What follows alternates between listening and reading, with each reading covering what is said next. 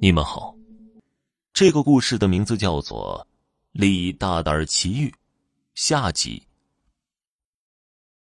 到了家门口，才想起来忘了跟人家女子说自己家里有多穷，正不知怎么开口呢。听到屋里老娘正喊呢：“渴呀，我渴呀！”李元奎一急，顾不上解释，就进了屋，拿起水来就给老娘端了过去。老娘喝了整整一瓢水，就又好像往常一般骂起来：“你个不孝顺的儿啊！我以前在人家老王家那是吃香喝辣呀，就是听闻你孝顺我才来的，结果是吃没得好吃，喝还没得好喝。”正骂着呢，这小媳妇猛地掀了门帘就进来了。李元奎这老娘一看这小媳妇儿，就闭了嘴了，吓得大气都不敢出一口了，竟然哆哆嗦嗦的对着这小媳妇儿拜了起来，嘴里叨叨着：“饶命啊，饶命啊！”李元奎赶紧上去扶老母亲：“娘，他以后是你儿媳妇了。”他老娘一听这话，又说了一句话。你们家我是待不下去了，结果就昏过去了。第二天醒了，李元奎的老母亲竟能自己下地走路了，性情也回到了从前。问他瘫痪这二十年的事情，他竟然全然不知。李元奎高兴的呀，这真是双喜临门呐！自己半夜捡了个俊俏媳妇不说，老娘的病竟也一夜都好了。十里八村的人听了这事儿，都来瞧热闹，都说李元奎呀，这是孝心感动天地了。这小媳妇儿是老天爷派来的救星，救他们一家子的。老娘病好了，李元奎腾出手来，把自己地里庄稼收拾的妥妥当当。这小媳妇儿不但长得俊俏，干起活来也是一把好手啊，把李家老娘也伺候的舒舒服服。一家三口过了一年好日子，又到正月十五这天夜里，吹了灯上了炕，李元奎一把搂过媳妇儿，正想亲热一番，却听到媳妇儿正在呜的低声哭泣。李元奎一下慌了神了，忙问缘由。结果小媳妇儿说：“呀，元奎，你我夫妻做了有一年了，我也不瞒你了，跟你说，你别害怕。”李元奎听得云里雾里的，媳妇儿啊，你尽管说吧，我外号李大胆儿，你又不是不知道。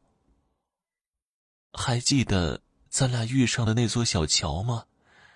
我就是桥下河里修炼的柳仙儿，你的孝心感动了我，于是，我化作人形，到你家赶走了附在你娘身上的蛤蟆精，又想着帮衬你们过上好日子。但是，你我夫妻天长日久，我对你有了感情，如今肚子里又有了你的娃娃。可是当初我来的时候，答应过那条小河里的水鬼，只一年就回去嫁给他做个妾室。我若是违背了约定，他定是要上来找替死的人的，这岂不是要害了乡亲们？说完，又呜呜的哭起来。李元奎一听媳妇儿是条蛇，又怀了自己的娃娃，是又惊又喜呀。好在李大胆不是居民，他只觉得有点突然，并无半点害怕，搂着媳妇儿就说了：“我不管你是人是蛇，你就是我媳妇儿，以后啊还是我孩子的娘，我断不会让你回那个水鬼那儿做什么妾室。你放心好了。”我就是把那条河翻过来，也把那个水鬼给揪出来，收服了他。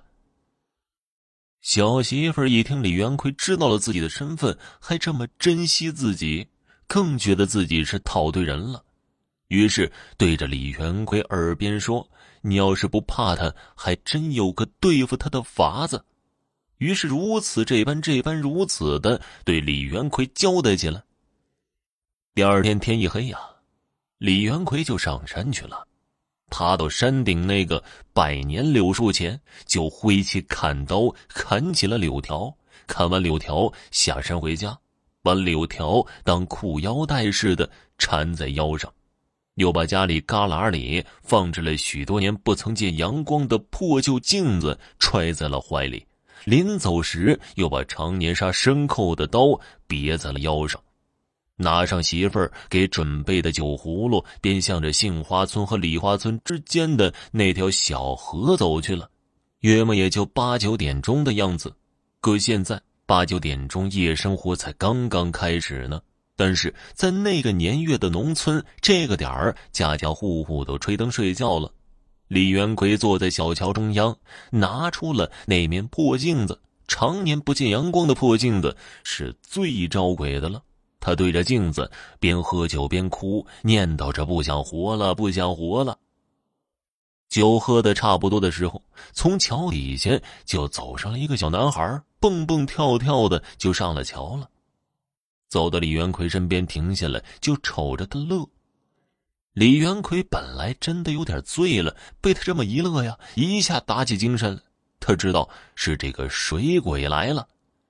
李元奎半点不含糊，继续的演起来，一把鼻涕一把泪的哭着说：“不想活了。”小男孩蹲下就开始劝李元奎：“我就说死了好吧，死了没烦恼，死了就一了百了了。”顿时。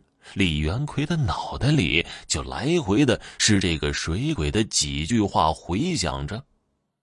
李元奎心想啊，幸亏自己是装想死的，这要是真想死，还不一下就被水鬼给勾走了魂了。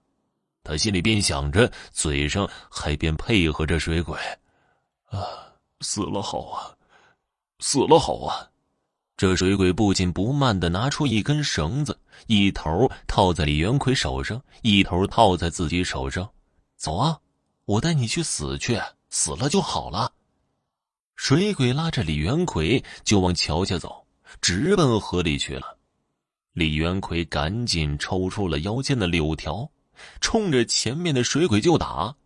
俗话说呀，柳树条打鬼，打一下矮一截。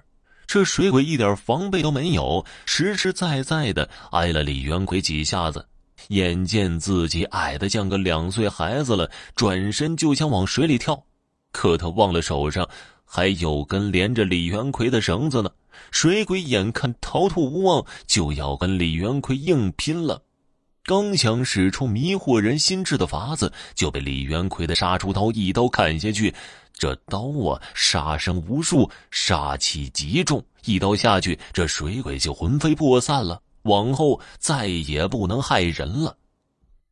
李元奎气喘吁吁的赶紧往家跑，他媳妇儿早就等在门口了。见李元奎跑近了，又赶紧躲到屋子里去了。李元奎不知咋回事就隔着门问。小媳妇就说了：“我也是异类，你身上这些物件远远的放着我都怕得很。你快去都扔了吧，以后啊，你也别再干那杀生的活了。咱们好好种地，我一心一意的跟你过日子，咱们准能富贵起来。”李元奎听了，赶紧把那些家伙事全远远的扔了。过了八个月，小媳妇儿给他生了个白白胖胖的大小子。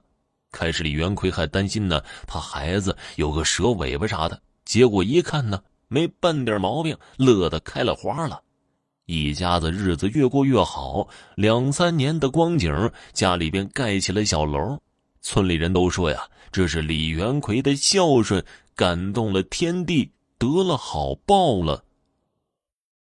好了，听众朋友，本集播讲完毕，感谢您的收听。